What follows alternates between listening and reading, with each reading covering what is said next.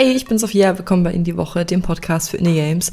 Heute, ja, spielen wir eine kleine Katze in einer dystopischen Welt. Und wer die letzten Tage im Internet unterwegs war, weiß genau, wovon ich rede. Zwar von Stray. Stray erschien am 19. Juli, also vor zwei Tagen, und es ist durch die Decke gegangen, schon bevor es überhaupt erschienen ist. Also Stray ist übelst hype gewesen. Und natürlich habe ich es mir deswegen auch angeschaut, schon vorab geholt und gespielt. Und was soll ich sagen? Den Hype hat es definitiv verdient.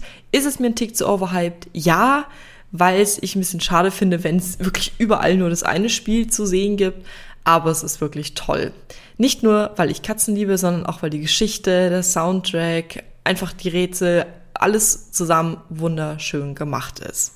In Stray spielen wir eine streuende Katze, die von ihrer Familie getrennt wurde und in die Totenstadt kommt, dann einen Weg nach Hause finden muss.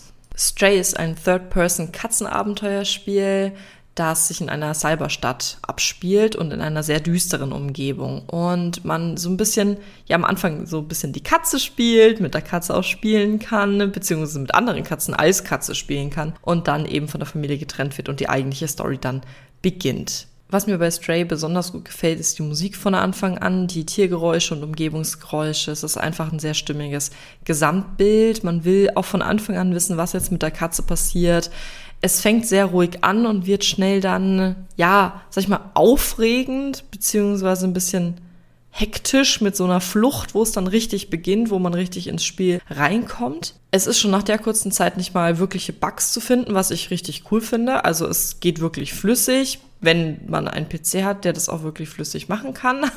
das muss man auch dazu sagen.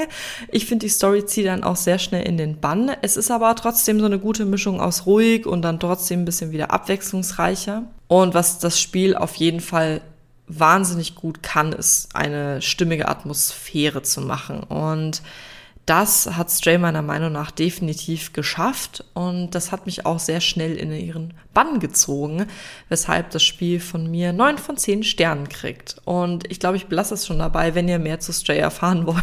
Geht einfach auf irgendeine Gaming-Seite oder auf irgendein Netzwerk oder auf Twitch. Ihr findet überall Sachen zu Stray. Schaut auf jeden Fall mal rein. Es lohnt sich. Es ist natürlich ein bisschen teurer mit knapp 27 Euro, aber definitiv auch ein Erlebnis. Wir hören uns in der nächsten Folge. Bis dann. Tschüss.